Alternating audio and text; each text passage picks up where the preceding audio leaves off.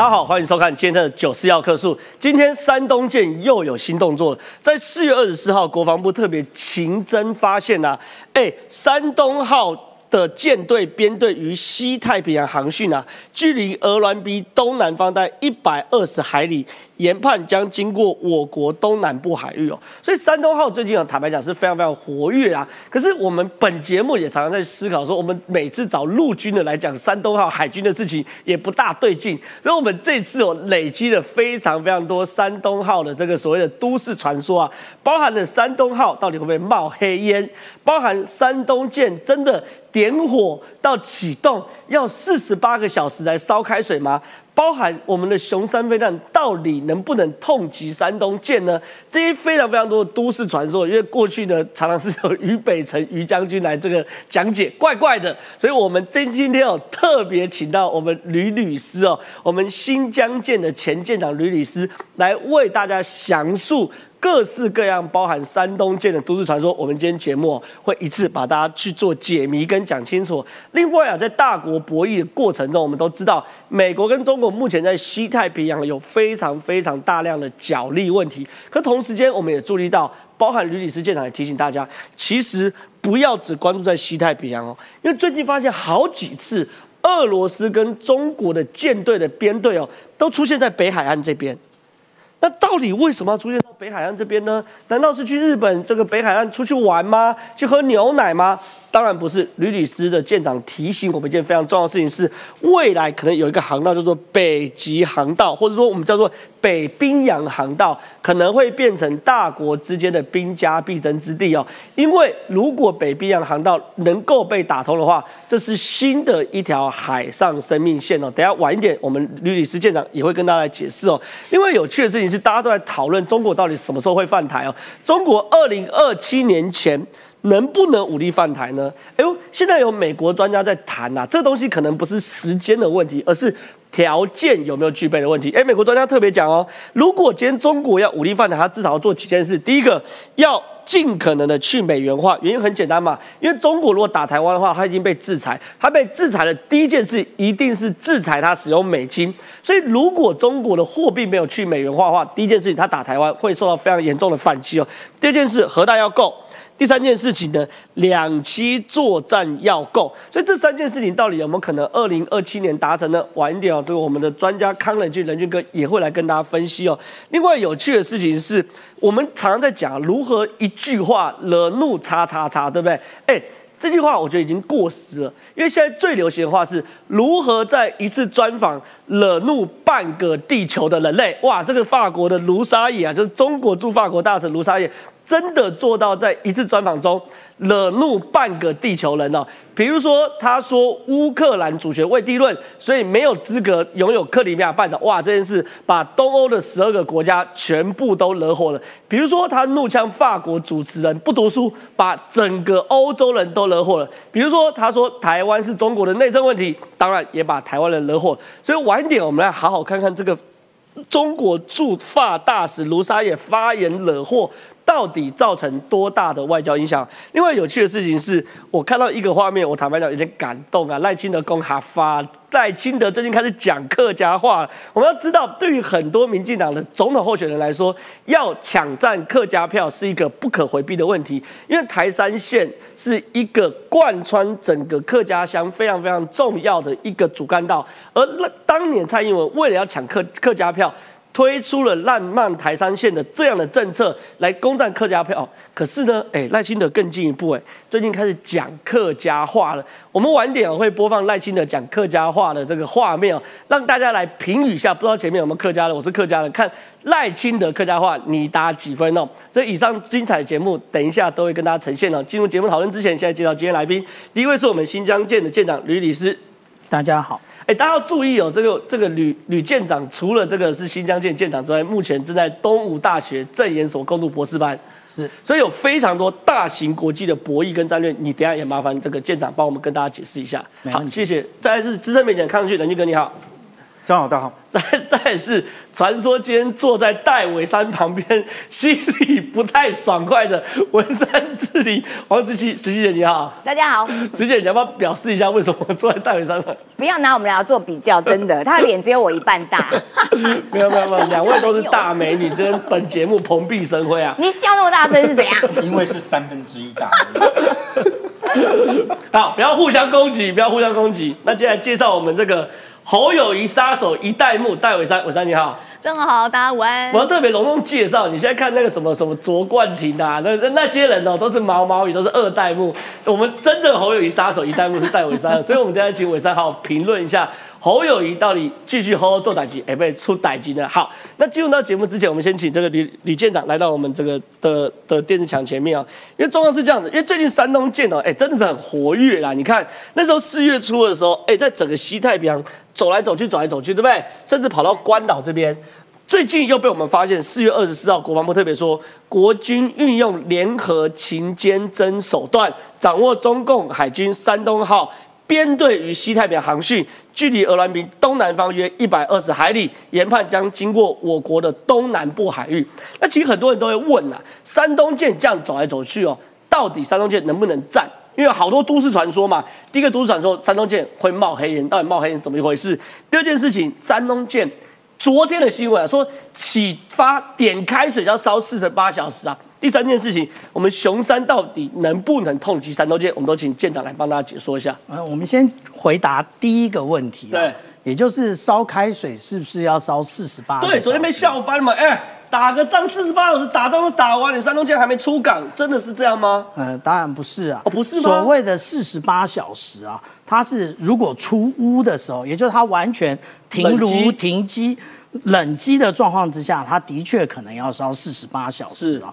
那它烧完四十八小时之后，它才能启动。问题是，这一种呃战略性的武器啊，它不会让它常常这样做。那现在为什么山东舰在这边走来走去？以前应该都是辽宁舰啊。辽宁舰在哪里？辽宁舰现在就在做入屋级的保那个定。定期保养，那个就是它要卸油、卸水、卸氮，同样它要停炉。是。那一般来讲，那因为有关于诺克斯的问题啊，它是现役的，我们就不提。对。杨志浩以前就是这样。你说我们台湾也有军舰，以前也是要烧开水。对。可是这种烧开水，我们包含连台湾都不会自己从冷机烧到开始热。对，就是我们平常最少要留一个炉。那留一个炉，它或者是最起码习炉之后，它会熄炉保气。那也就是刚刚佩姐讲的，它其实就是一种保温的概念。哦，你是说我就要熄炉，我我我也会类似一个这个叫高压锅的概念，对，把所有蒸汽包在里面，它也不会那么快冷掉。而且它使用的蒸汽啊，不是我们家用的煮的这种一百度以上的蒸汽。它所使用的是所谓的过热蒸汽。是为什么要过热蒸汽呢？因为这用过热蒸汽，它的那个呃水水分子的粒子很小，不会打坏那个那个蒸汽涡轮叶片，所以它要使用过热蒸汽。那一般来讲，除了我们刚刚讲的洗炉保气之外，另外它还可以用岸上供气，也就是从岸上，它其实以我们台湾的做法。有两种，第一种是有一种锅炉车，它就是有一个锅炉，是是是，然后它是车子拖的，然后这是一种，另外一种呢，它直接是在岸上呢，它有一个锅炉室，它也在烧锅炉，然后再接上船，它其实是这样用的。好，那我们来看呢，四月五号的时候啊，这个山东舰在这个位置，其实它是什么位？它就是要做。联合利剑的时候，然后它就这样绕了一圈，甚至它甚至跑到关岛的外围。对它，而且它在这边这个位置，其实就是冲之鸟的位置。对，那它为什么要这样做嘞？意思也就是因为美国常常做这个，嗯嗯，到南海去做这个自由航行行动。是，他现在就是你威胁南海，他就来威胁关岛。对，那好，那这是我们讲这一次的状况。我们看到国防部公布的，以及我们看到这一个那个 Twitter 上面整理的，事实上他都已经到这个位置。他到这个位置干嘛？他要穿越巴士海峡，他要回家了。因为基本上来讲，我们看上一次辽宁，他都没有，他都他从四月十一号这样一路走走走走走走走走走到二十四号。对对对。然后我们来看，这个是十二月的啊，去年十二月这个白色的这条线，那这些它是在干嘛呢？这个是辽宁舰，去年十二月它的行动。那这一个行动我们就可以看得很清楚。你看十二号那个二十一号到二十号，这是全马力，所以他跑的距离这么远。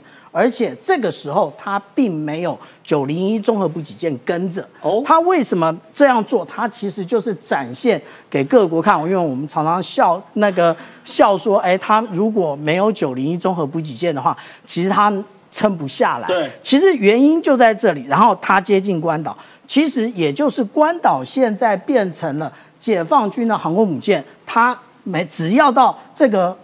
嗯，菲律宾海活动的时候，他就会来接近一次所以。我们整理一下，因为这是四月二十二号，呃呃，二零二二年十二月辽宁航舰的航机图啊，白色部分导播我们可以带大一点，你可以看到它只要出海之后，一路不管怎么绕，它一定往关岛走，对，接近关岛后再回家。是那这山东号从四月十一号开始往外面跑，不管怎么绕，也一定往关岛走。对去完关岛后再回家。所以你说，我们从这张图可以看到一个非常重要的概念是，对于中国来说，你不要再笑他们山东舰、辽宁舰没有远航能力了，他们再怎么样，只要一出港。一定往关岛去施压，表示他有到达第二岛链的能力。而且它这个位置，哎，基本上就在它歼十五的作战半半径之内是，意思也就是它歼十五起飞之后，它实际上可以到关岛作战的。对当然，对它的旁边的我们讲的这个平卫舰或者是它的护卫舰数量其实并不是全装的。它其实这一次的航线里面，就是在去年的时候，它这一条路径上面竟然没有零五五这种万吨驱逐舰，它竟然没有。对而且我们讲说这一次这个山东舰过来的这一段航程也没有万吨驱逐舰。好，那所以这个是非常值得观察的。第二个，我们刚刚讲到的都市传说，对为什么山东舰会冒黑烟？是是这样哦。那个如果骑二行程车子的，大家都有经验，你是冷车的时候，你发动是不是冒大白烟？对，它就是那个概念。它如果是冷炉的时候，它开始点炉，那它就会开始。可是常常看到它是在海中间冒黑烟呢、因为它它不抛锚是不是？不是它不是所有的炉同时点，哦那它是陆续点，那这是一个啊。第二个还有第三个都市传说要回应的，那也就是有人问我们的熊二跟熊三对是不是可以命中？这样子，网络上既然有了，我就可以在这里讲了。熊二有一种非常特别的模式，叫做紧致方位线，我们叫做 BOL 模式。什么东西哎，这个模式哎，我有打过，我就是试射的飞弹长。它是什么概念？它就是我只知道电针线，就是我只知道这一个方向海面上有舰艇，可是我也知道这是敌舰，可是我不知道它距离在哪里。对这个时候我把熊二飞弹打出去，就是那时候误击渔船，就是这个概念，你只往那个方位打，对打过去，它再去找。打过去它，它会在你设定的距离开始找。对那那个时候我我被战备抽测的时候，其实我很紧张啊，会不会会不会没有命中啊？对。但是不要怕，命中。那所以等一下，那是什么时候的事情？那个是呃九一九九六年的事。一九九一九九六年，我们那时候雄二飞弹就已经具备，我们往这个方向打，打过去，他先不管敌军在哪，飞过去之后再去找敌军的军舰。对一九九六年我们雄风飞弹就有这个能力。已经试射成功了，是不是？而且它不是中科院试射，是由我我我们这个海风六中队，就是在西屿的，当然不是在西屿打，我们是拉到那个。呃，九鹏来打那，但是所有操作人员都是我们队上的官兵，不是中科院。中科院只是站在后面，那个时候就命中。是，但是熊三有没有这个功能？哎，我不敢乱讲。比更强的吗？那有熊三比熊二烂的吗？对，嗯，当然没有了。但是啊、熊二现在有人说我们有熊三就好，这天下武功唯快不破、啊，真的是这样吗？我们一直在讲饱和攻击，所谓的饱和到底要饱和什么？饱和敌人的战斗系统，饱和敌人的雷达。那什么叫饱和嘞？我们要注意啊，如果我们都是超音速飞弹的时候，它的排序就是排那个 priority，就是我要先攻击哦一。二三，这哪个目标的时候，这个不会被饱和，因为你们的速度都一样。对可是这个时候，如果里面有次音速飞弹，不管是鱼叉对或者是熊二的时候，那完蛋了。为什么？因为它要不断的演算，脚乱，对，它它要哎有的时候超音速扩比较先攻击我，有的时候次音速的熊二或者是鱼叉先攻击我，所以它的系统会被饱和。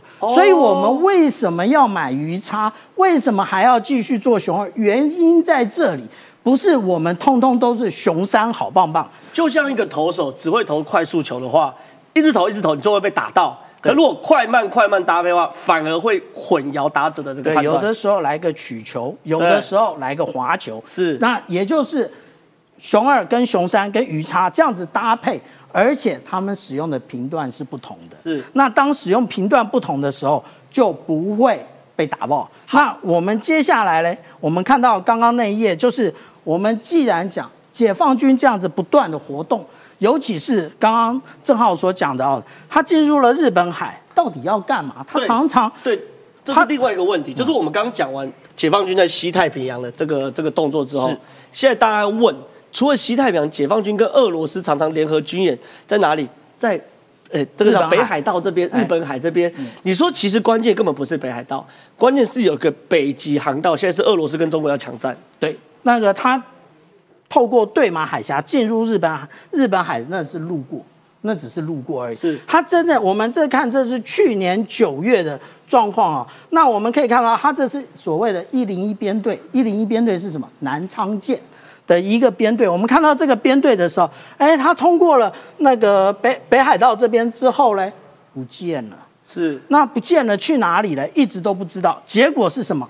结果是被谁发现了？结果是被美国海岸防卫队的 Kimball 四千五百吨级的巡防舰发现了。结果发现它在哪里？它在白令海基斯卡岛以北的这个白令海里面。哦它到白令海去干嘛哦？你说他们那时候编队，其实日本都有遭到，日本都有抓，日本都有抓。可是九月四号的时候就不见了，对，它九月四号通过之后就不见了。就反而在白令海被美国海洋巡防队找到。对，找到这个中俄编队，他到底去白令海干嘛？我们这样子讲啊，其实如果我他在已经到白令海了，再往北走一点，就就经过白令海峡，然后就进入所谓的那个北冰洋了。他进入北冰洋的时候，就是这一点，我们刚刚讲到说，呃，有关于。那个白令海峡就在这个位置上。那在这个位置上，其实现在它有两个航道，一个叫做北部航路，北部航路是靠俄罗斯这一边；另外一个是叫做西北航道，西北航道是靠加拿大的这一边。可是我们看这两边呢，哪一边好走？那如果说我们看去年九月，为什么我们挑去年九月？因为它通过那个一零一编队到就是九月，它到的季节一定是特别挑过的。热的时候对，最热的时候。那我们来看一下，这是当时北冰洋，它事实上挪威大学它有公布这个冰层的状况。我们来看啊，这是有关于厚度的部分。我们看到这个浅蓝的部分是比较薄的，白色的是比较厚的。我们可以看到这个靠近加拿大的这个不好走。不好走，可是靠近俄罗斯的这个北部航路比较好走。你看，如果说我们看到这个范围的话，这一张是讲范围，不是在讲厚度的话，它其实是很多地方是开的。对然后它如果一一通过这个北部航路之后，再出现是在哪里？再出现我们这边看到的就是冰岛，冰岛再过来也就是英国。所以为什么？美国、英国跟澳大利亚，他们组成 AUKUS。那我们大家觉得很奇怪啊，你英国跑到那个东亚来凑凑热闹干嘛？其实美国已经看到了那个中国跟俄罗斯的一个状况，因为我们现在讲到说地球暖化之后。北极就是北冰洋的状况，已经不是以往的状况，它可能会借由这里进入大西洋。那它一旦进入了大西洋之后，那对不起，美国的东岸那也要加强戒备是。所以我们这样讲啊，当中国它的各型舰艇在在下饺子的时候，那也就是说，嗯、大家各国都要防备起来，而且他们现在正在做零五四 B 的这个六千吨的飞弹巡那个飞弹巡防舰，我们叫巡防舰，他们叫护卫舰啊。对那也就是他们会装更多的黑科技，是也就是他们可能会把他们可以反制攻船飞弹的这一个高功率微波系统装在上面。什么是高功率微波系统？它就是所谓的电磁反制好，非常谢谢舰长。那我们请任俊哥到到前面。所以你可以看到，其实我们在这个开场，我们讲一下，我们讲打仗要料敌从严嘛，对不对？我们其实也看到中国的军舰真的它的范畴，在整个西太平洋已经往关关岛去做逼近了。在北冰洋在跟俄罗斯的联手之下，现在北冰洋航道也被中国解放军打穿了。所以对于我们来说，当然压力很大。可能任俊哥大家就会问：二零二七年到底会不会打仗？你说很多人讲没这么容易。打仗之前要先完成这三件大事，哪三件？不，因为二零二七年这件事情是之前习近平他们有讲，说是二零二七年的时候，中国大陆的解放军要具有打赢局部战争的能力。对，那这个你没有打之前没有办法作为验证，所以才会一直把这个所谓的可能犯台的时间点的部分一直往前拉啊。那当然，对于美国来讲，他一直不断的在认为，就是说中国大陆如何在这个不管你要不要发动战争啊，看起来你今天如果有任何动作的时候，你可能面临到的不是台湾这边的反反抗，而是可能全世界。各国对你会采取的抵制措施，因为这个在俄乌战争里面非常明明显啊，所以美国专家其实他提出了几个事情，你刚刚特别提到说先完成三件大事，第一个叫做去美元化，防止美国金融核弹。那这个概念是这样，就是美美金啊，现在是全世界里面非常强势的货币，而且它也是主流货币。你看哦，它你到沙地阿拉伯去买油。原油一桶用什么计价？全部都是全部都是美金结算。对，所以对于美国来讲啊，如果你把美金视之为重要的这样的一个一个币值的时候，你有很多东西，美国只要制裁你或者他冻结你，你就完蛋了。没错。所以中国大陆在这几年的时候，不断的希望要求，就说，哎，如果是这样，我跟你沙地阿拉伯买油，我们用人民币结，哎，可不可以用人民币？对。他就是要避免被你美国，哎，我如果今天制裁你或干嘛的时候，我一气之间我的经济可能会被你美国掌握在手上。那第二个呢，说要加紧生产核弹，增加核库存。当然，它的笔法是这样，就是我们如果现在看到全世界这个所谓呃先进国家啊，主要国家了啊，它的拥有核弹的这个数量来讲，美国、俄罗斯跟中国大陆大概都是占前三名啊。可是他的说法是说，中国大陆认为它现有的核弹数跟美国比起来，事实上有一个很大的一个差距。几千枚。对，但问题我我真的必须讲，一两枚就给他吸狼了，丢丢嘛，就是你看那个电影，你也这么几枚打来打去，地球那个毁灭不了多少次啊。所以我认为这个当然对于中国大陆来讲，这个有可能会登会成为美国一个借口，就是说，哎，你看你又在不断的发展核武，因为现武的这件事情看起来除了金正恩不受控之外，中国大陆目前为止并没有抗拒跟排斥，说，哎，我不让你美国啊或谁谁谁要介要要来介入或是怎样。当然，他有没有偷偷摸摸的发展，这是另外一件事情啊。第三个是呢，他必须要加强所谓的两栖作战，迅速达成解放台湾。也就是说，我们现在在所有的攻台战争你，如果今天要今天要真真的攻打台湾的话，飞弹是一件事啊，不管你有没有什么电池啊或者怎样哦，你到最后还是要进行登陆战。是。那如果以现在我们现有的机载具来讲啊，要用空中空运的方式把大规模的兵力投射到台湾，我觉得很难。你一架飞机能坐，对，就一百个人嘛。所以为什么他现在就是说用加强两机作战的方式，也就是说我先透过这个所谓的抢滩，然后建立滩头堡完之后，把我的沙滩净空完了，然后让你的这个所谓的登陆的船团啊或舰队能够有办法。大规模的抢滩，对，那所以这里面我就要稍微 follow 一下刚刚这个我们的这个吕舰长，哎，吕舰长的一个说法，他刚刚特别提到一件事情非常有趣，他说在九六年的时候啊，由他们的海风大队，哎，打了一个东西，真的是讲一个大独家，哎，我们熊猫队一九九六年就那么囧哎，对，而且他他特别强调说，不是中科院打的哦，是海风大队来打。九六年发生一件事情，我想大家应该很有清楚的概念，没错，九六飞弹危机，而且在九六年的时候，我们正在研发空射型的雄二飞弹，是。所以在那一年里面，为什么会特别由实战部队来进行这个这个发射啊？那我想那个大家不言可喻啊。李局长现在有点紧张，好像泄露了什么军机。所有事情都是他说的，不是我说的啊。还没还没还没过二十年的追溯期哎，李舰长过二十年了，过了过了过了，你太过了过了没事了没事了。我们回来看这个啊。所以对于这个美方来讲，他当然会评估，就讲说，如果今天你要达成所谓的。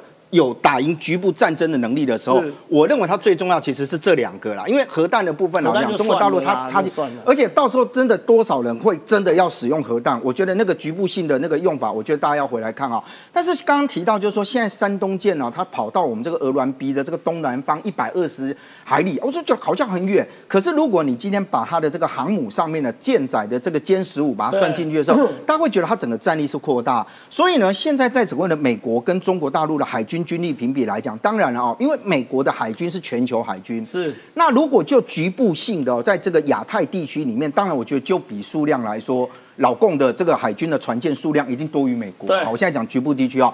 可是呢，现在讲说美国呢，因为它在舰载机的部分，如果搭载了这个 F 三十五的话，基本上它有一个优势是什么？你知道，它的航电的这个系统跟它的多用途的能力，目前以中国大陆的舰载机来说哦，还有它这个所谓的这个飞机来讲，大概目前还比较难达到啊。对哦那因为比如说这个中国大陆的所谓歼二十啊或者什么的，那那个你还没有进入到实战的那个经验里面去，所以它到底真正战力怎么样，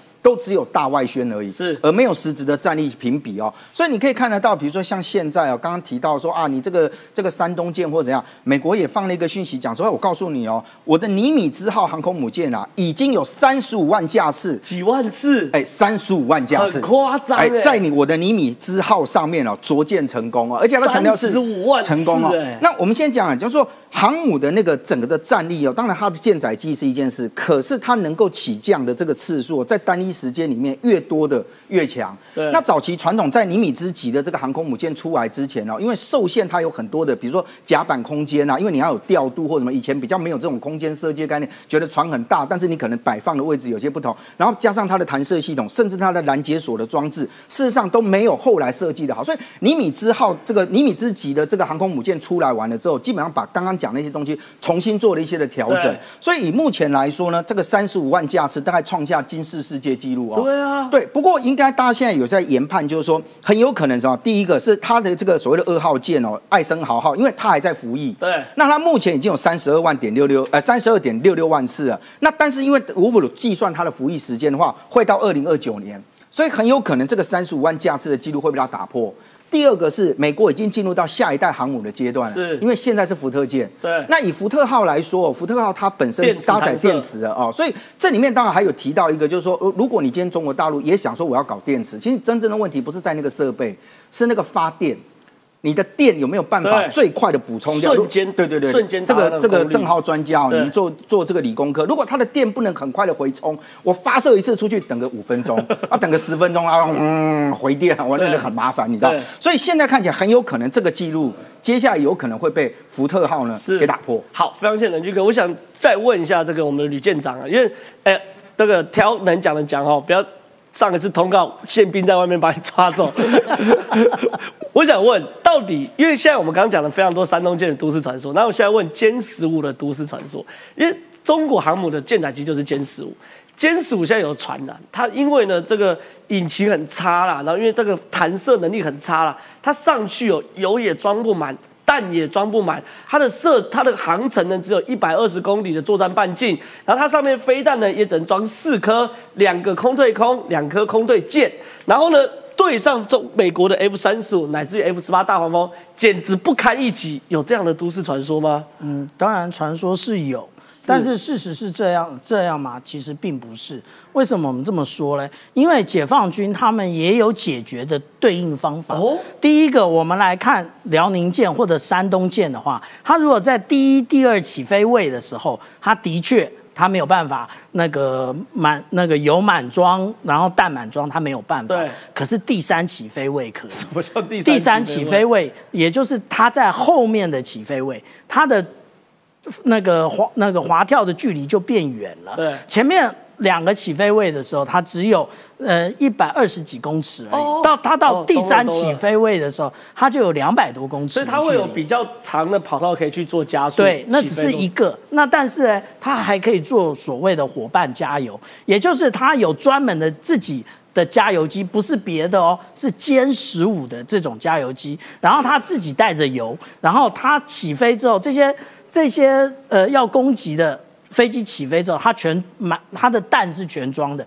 可是它的油没有全装。茶，你两架飞机，一架飞机没有油，但是有飞弹；另外一架飞机没有飞弹，但是有油，然后有油的去把有飞弹去加油，这也很拉茶、啊。可是它可以帮很多的很多架的飞机加油。可是啊，我们这样看啊，这也就是嗯、呃解放军为什么在发发展运油二十的原因，哦也就是它未来它会有运油二十是来出来加油，而且它运油二十的加油一次，它虽然不像美国所使用的飞岩式这种加油，就是硬管加油，它只用软管加油，可是它一次可以加加三架。对所以我们这样讲，它也有对应的方式。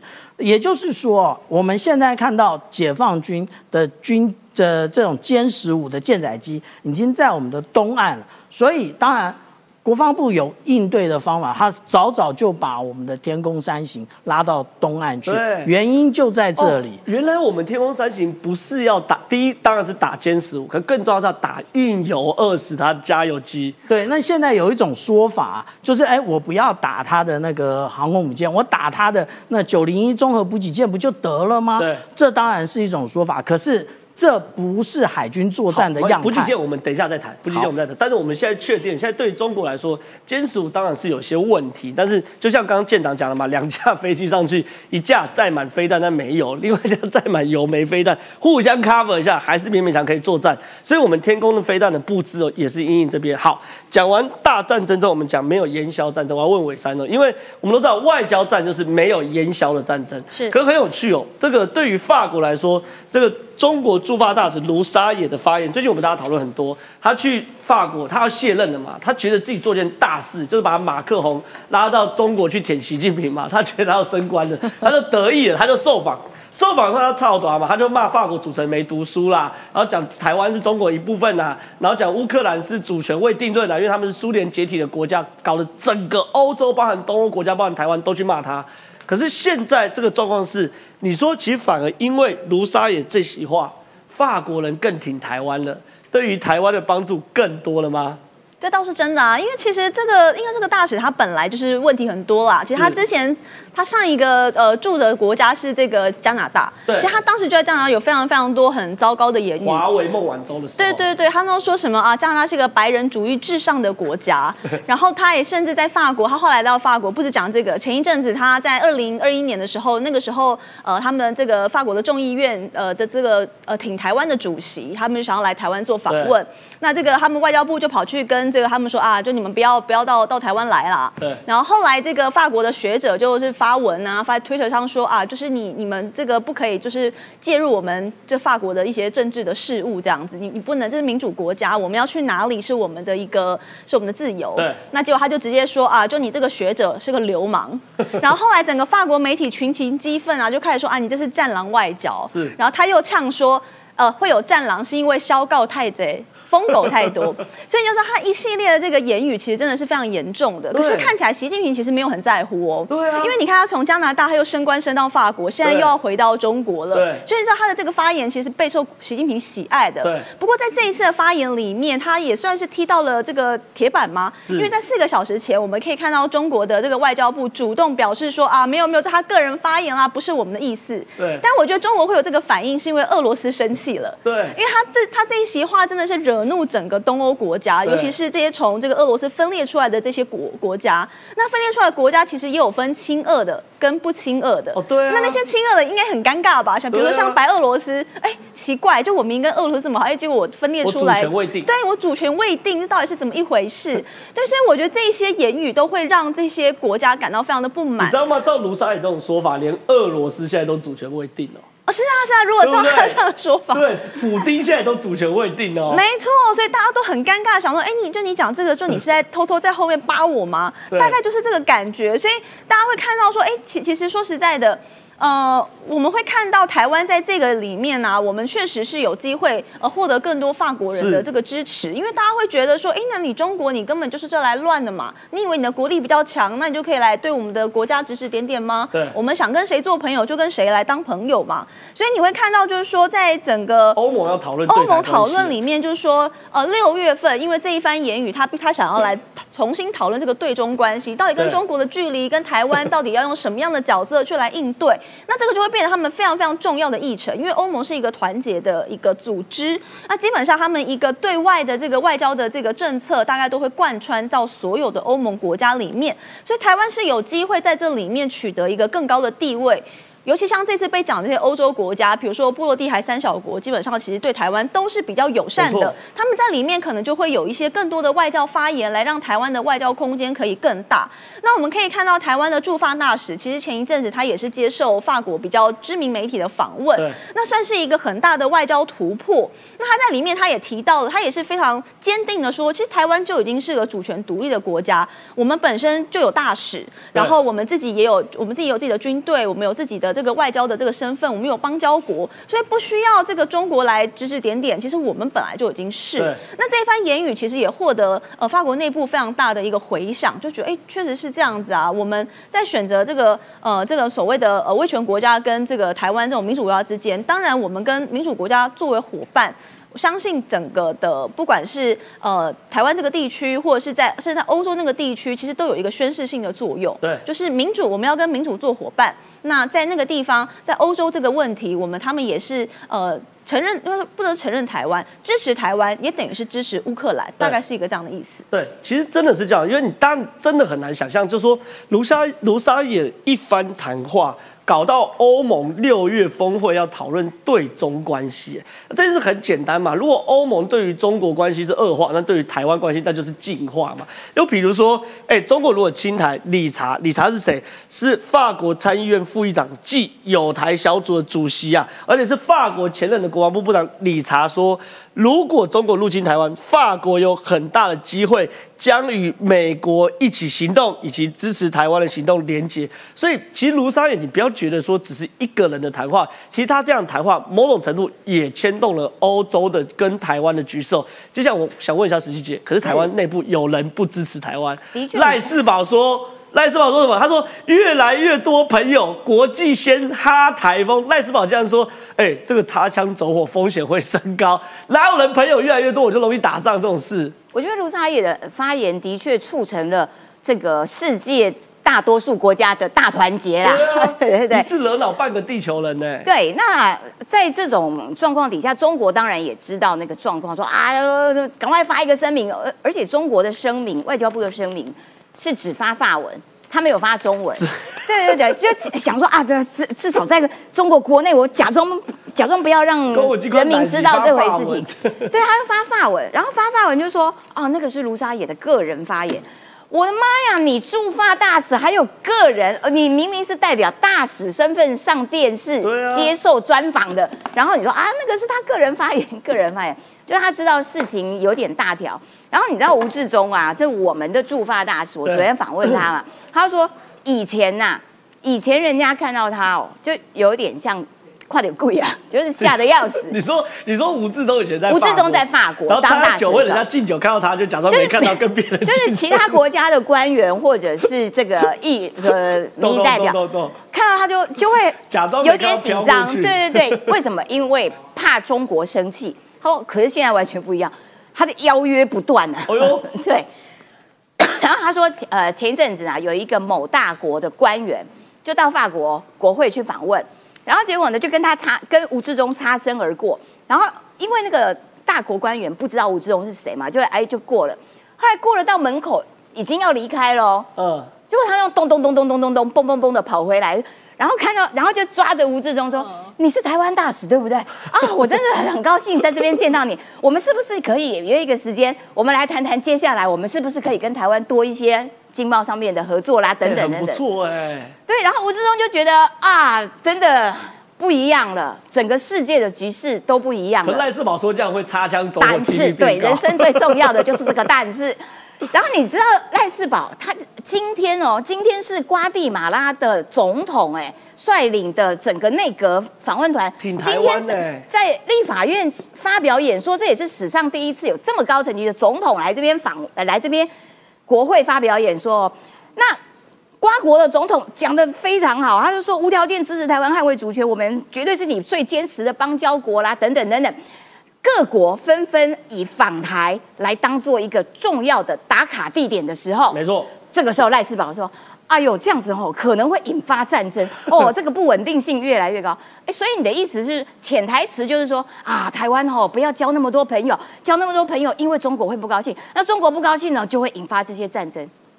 所以赖世宝，你要不要当面跟瓜地马拉讲说？哎，我跟你讲，你不要来，你不要来。你来了之后，哦，我们很紧张，很紧张。你知道这是牛总当面讲，这个逻辑是台湾是中国的痉挛。对，一切都要看女人。你出去招蜂引蝶，我回家就打你，这是这种逻辑哎。对，台湾是中国的吗？我们台湾交任何朋友都还要先问，对，先问人家中国说啊，他他能不能来啊？他如果如果你不喜欢的话，那不要来，不要来，我们不要交朋友。是这样吗？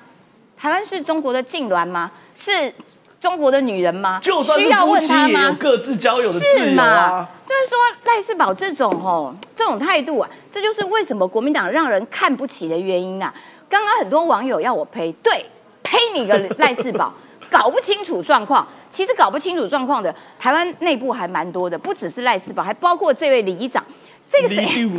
这个台中市丰原区的一个里长，你知道吗？他就挂了一个大刊板，这大刊板上面写什么呢？他说：“我爱台湾呐、谁当总统都可以啦，但是不准有战争啊，因为我的孙子才两岁。”结果呢，他抛了这一个大的看板之后，噼里啪啦，哇，网友一片骂声呐、对啊，我觉得他这个某种程度哦，有一点像侯友谊的讲法，就是就是侯友谊就说哦，我们哦台湾要做一个区域稳定的力量，可是他们却不敢讲说，那所以谁是引起区域不稳定的那个力量嘛？对啊你就大声讲出来呀、然后这个里长也只敢对内在那边、啊在那边讲说啊，不准有战争哦，谁要这种头都可以哦，我孙子才两岁哦，等等。那你要不要去跟那个引发最可能引发战争的中国讲讲看嘛？去天安门，因为是天安门开布对啊嘛，，你去跟习近平讲，你去天安门抗议呀、说不准有战争哦，我警告你习近平哦。对啊，有种去讲嘛，因为不是台湾人要打仗啊，啊。我们没有要反攻大陆啊，是台湾现在面临中国可能对台湾的武力威胁嘛，所以我帮他加了两个字，我爱台加湾两个字，不是谁当总统都可以，对，郭跟侯都不可以，对，因为他们的两岸政策让人担心啊。好，那你知道网友怎么回应他吗？网友就说：“你把中共灭了就没有威胁了嘛。”然后呢，说啊，你孙子才两岁半，你就想让他成为器官保温箱啊，让他去集中营再教育啊，就是话也讲得够狠的，这器官保温箱，对，就是集中营嘛，就是挖器官有没有？挖肾脏啊？然后还有人说啊，你明明是个懦夫啊，还要装高尚啊，等等。所以我觉得那个就是你的敌我要分清楚了，就是台湾并不是引战的一方。那所以朋交朋友这件事情，为什么会在你们眼中成为一个引战的因子？所以你都不要给我交朋友，你通通都通通不准出门，你每天都给我关在家里面，不准交朋友，否则就是引战。可以这样子吗？用点大脑啦，不要那样傻乎乎的。好，好，结束的非常的突然，没关系，我们现在请吕舰长来到前面。这的那个什么啊，我们 live 节目就是这么的自然。接下来请吕舰长，因为我们在谈呢、啊，因为最近日本防卫省有铺啊，中国共军九零一喂奶给山东号的画面，就说我们在谈，这这是山东号嘛，对不对？这九零一嘛，对不对？喂奶就大家帮他加油的画面。那这时候就大家在谈说，哎、其实我们的飞弹不见得要打山东号。我们打这个就可以，这个是对的吧？就是说我们是不是未来面对航母，我们有另外一个选择空间，是把它的奶妈集成了山东号，是不是就没办法动了？嗯，讲这一个，瞄准九零一综合补给舰打就行了吗？对讲这句话的是我们的前参谋总长。那个，但是叫什么这位名字？把它念出来，你不要每次害我，把它念出来。就是黄曙光总长。那黄曙光总长其实是我们海军出身的是，但是我必须要这么讲，他是浅见的，他这个思维 对不对？对，是浅见的。那潜舰都是每一次演习都是这么做。那但是我们必须要这样讲，你说这个是潜舰思维，但是不是海军思维？那个我们这样讲啊，因为事实上来讲，它能够撑多少作战呢？我们可以算得出来。但是我们如果把它的这一个综合补给舰打掉之后，它还有其他的补给舰、啊，对，它还有九 九零三 A 的综合补给舰啊，对而且现在我们看到的只有两艘，对只有一艘呼伦湖跟一个查干湖，这两艘一个是南部战战区，一个是北部战区，对可是大家知道吗？他们在广东的造船厂现在有两艘，还有两艘，一艘已经下水，另外一艘正在移装。所以解放军知不知道这个困难？知道。那然后呢？我们刚刚其实要来讲那个都市传说啊，在讲说，哎，那个是不是烧水要烧四十八小时、啊是？其实。你说那个那个时候我就讲到暗器的部分，有人说，哎，小舰长，你说暗器就暗器啊？我们来仔细看，这是青岛小口子航空母舰基地，我们有看到吗？这个其实是辽宁舰啊，辽宁舰它靠的码头比一般的那个驱逐舰大哦大好多它大好多。那它大好多在大哪里啊？对，它其实最大的是这一块啊，它这一块为什么要那么大？那个就是在烧暗器哦就是它提供了岸上直接提供蒸汽，也就是说它不需要装备完全在使用。你说那它为什么要这样呢？因为事实上来讲，我们在那个舰艇靠泊在岸上的时候，有部分的那个需要使用岸电，那部分使用那个舰上的那个呃产生的蒸汽，可是那我的装备就没有办法维修，我的人员也没有办法休息。大家知道吗？这个时候，如果他在使用船上的那个装备的时候，轮机队等于在执航行根呐、他靠在码头上执航行根。以前我在杨志浩的时候就是这样。你说我明明靠岸了，可我不能放假，对我不可以去酒吧喝一杯，我我不可以去找我女朋友，我要继续在上面执勤。直航行根哦，是直航行根四小时一根哦，而且他们的那个航行根很辛苦的，我们可以看得到，这是我们的诺克斯级的宜阳舰，它其实也是在进行点炉，它也是点炉，它也是在烧热水。那这是中国辽宁舰，我们必须要这样讲啊。其实大家有在讲说，哎，核动力潜舰，其实它那个按了就走，没有哦，它也是烧开水，它也是要烧，它也是，它只是它是用核动力烧开水。那我们讲到这里啊、我们讲现在有一种说法，这个不是有一种说法，这是央视自己讲的。他讲说，仅三艘不够用，那他们到底要几艘？是其实我们这样来看啊，以海对于海军来讲，有那个任何舰艇都是三分之一战备、三分之一演训，还有三分之一维修。现在我刚刚就讲过，辽宁舰在干嘛？就在维修。那如果以这样的一个样态，他们要维持在西太平洋跟在南海，至少两艘它至少要常态要有两艘在演训，也就是这两艘在战备，也就是它最少要有六艘。对但是我们刚刚刚刚那个正好有谈到一件事，二零二七这个时间点，二零二七这个时间点，那到底有几艘？三艘。就这三艘了。对你现在再造来不及了，所以这就是我们讲到说那个有关于解放军的航空母舰的部分。那但是刚刚也有网友啊，我们回应一下网友啊，网友有说，哎，他们这只是训练舰，的确像是训练舰，但是啊，刚刚那个佩姐有讲到那个最重要的在但，是啊，人生最重要的就是那个但是。但是什么？但是哎，我们这样讲啊，他们的 这个航空母舰呢，研发到现在为止，他们虽然就是只有这三艘，他们这三艘长得的样子，嗯都是俄罗斯瓦尔格级的样对子。他们其实就是近岸使用的航空母舰哦。它当初在俄罗斯的称呼就不叫做航空母舰，它叫做舰载机巡洋舰。哦，所以它本来就是当初呢要这些干嘛？其实是要将俄罗斯它的一个核动力潜艇送出两百海里，也就是送出大陆棚。所以我们可以这样讲，当初无论是辽宁从那个乌克兰接回来的，或者是他们完全做一模一样的山东，其实他们的作战距离大概就是两百海里。是但是现在换到了那个嗯福建舰啊，福建舰刚刚也有讲到重点，讲到什么重点？它的供电能力。对，那它的电磁弹射的供电能力，所以我们这样讲，我们现在一直找不到第四艘。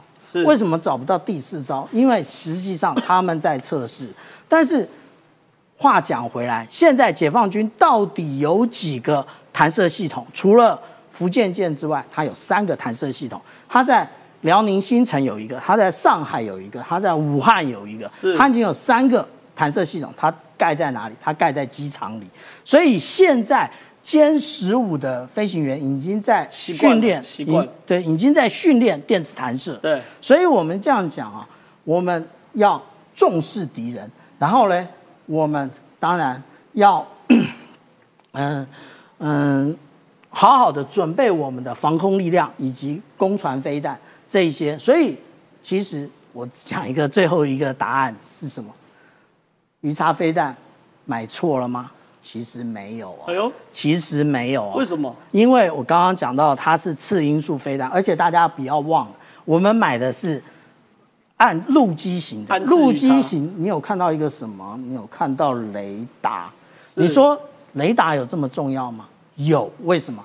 因为在作战里面，我们来看解放军他的去年八月哦，你说我们跟美国买暗制鱼叉飞弹，哎一部分买鱼叉，一部分买雷达。它的雷达反而可能比鱼叉更重要，因为可以甚至可以跟美国去做联网的。呃，最重要的是，因为现在的作战样态一开始都叫做电磁频谱战，对的时候，而且当他们第一波攻击会把我们的所有雷达站打掉，这个时候我们就看不见目标了。对我们要攻击的最重要的一点是什么？我要幕后啊，我要看得到浩哥，我才打得到他。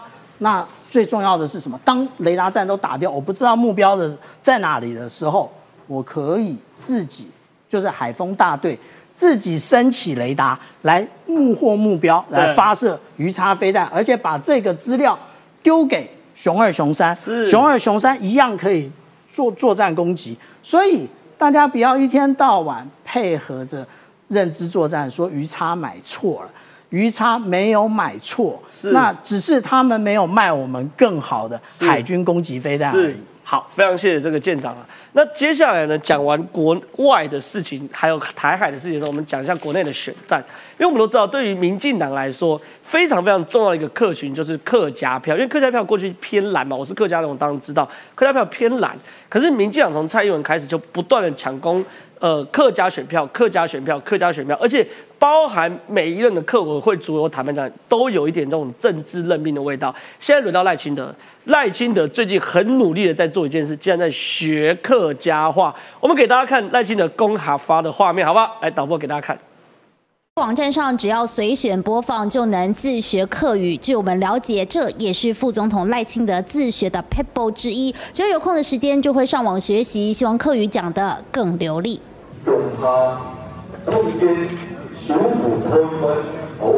赖清德出席客庄活动，免看稿，全程客语致辞。对客语非母语的他而言，找了专业客语老师，还有陪练员。我其实扮演的是陪练员的角色，因为赖副总统非常的忙，行程跟行程之间会有空档，所以只要一有空档，他就学客语。他认为再怎么说尊重客家的文化，如果自己不讲，那客家乡亲不会感动的。阿婆都会说按 boy 按 boy 这样子，非常的惊讶。赖清德学客语，除了三到四位专业老师教学，总统府发言人 Glass 当陪练员，还会上客委会网站自学。不过至今对自己客语讲的还是不够满意。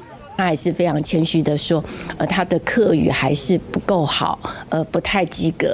那他四线或者是海陆，他其实都有接触、有学习。那海陆其实比较起来，他可能是少数的腔调，他呃，我们主席认为这个也有被凸显。学客家话只是基本款，赖清德还要透过组织战助攻客家庄。目前预计五月第一周出席新竹县信赖台湾后援成立大会，并针对客庄产业着手，首选跟客家创业青年面对面，要打破客家是蓝营铁票的刻板印象，语言轻人就轻。哎，赖清德这阿波哟很厉害呢哈，就是客家话，坦白讲真的很难学。我自己是客家人，我都学得很烂。那我想问一下伟山，因为现在他说赖清德学客家有三招，第一个是专业老师，你当然要找真的会讲客家话；第二个找古拉斯陪练员，哦，这个我很意外，因为古拉斯是我讲说，哎，你不是原住民朋友吗？你怎么会讲客家话？但是人生最重要就是那个但是，我特别去找了古拉斯上客家电视台专访的画面。讲客家话讲的很不错哎，所以 Glass 是个好老师。然后呢，还有客委会网上自己，因为客委会上面有非常多的影片，所以你们民进党现在对于客家的这一块，是不是也要努力把它抓起来？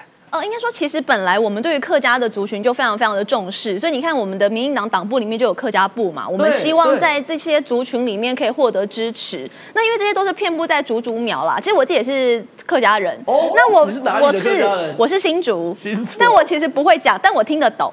对对对，因为没有那个语言环境，所以语言就是这样，你没有环境就很难讲。所以我觉得基本上赖副总统非常的用心，你看他找了三个老师，那又找了陪练员，然后自己还自学。我觉得在这么忙碌的这个工作里面，他竟然可以抽出时间自学，所以我觉得这是他就是对于客，家族群的一个尊重。很闲，没有很忙碌。哎，不会，他连国安会议都要参加，对对对，真的真的，所以就我觉得他他很用心啦。然后再来是因为客家族群其实非常的紧密，那大家对于语言这件事情，对客家语言是非常非常重视的。哎对如果你在客家地区，就你不会讲客家话，你基本上连议员都没有办法选上，是是所以这个重要性是非常非常强。那像。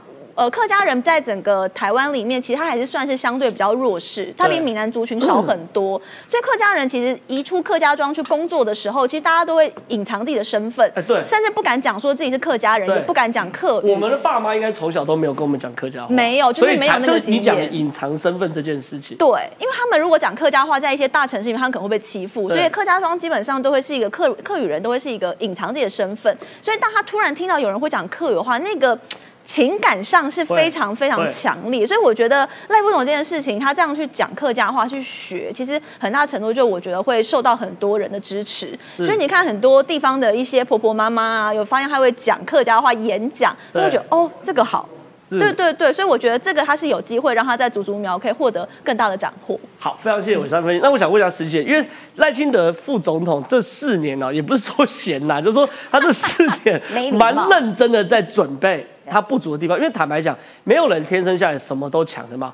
你看之前赖赖清德副总被讲什么？你可能国际不行，他就。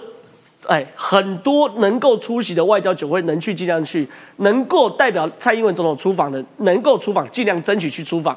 好，那大家说到，哎，你是不是台湾人客家票你拿不到，开始学客家话？你说赖清德这四年的进步是看得到的，而且有那种好学生、乖宝宝的感觉。我觉得赖清德他的确就是一个好学生，他决定要开始学客家话的时候，他就会真的很像学生一样的在学习那个客家话，其实有点可爱哦。而且你知道，他其实知道自、呃、知道自己，以及知道民进党的弱势在哪边，所以他还蛮挑重点去呃率先强化。譬如说，他不是在十二号的时候正式呃被民进党中执会给提名成为总统候选人，对党提名啊，一提名完记者会之后，第一个行程冲桃竹苗，哎很厉害冲竹竹竹苗，他就冲客家区。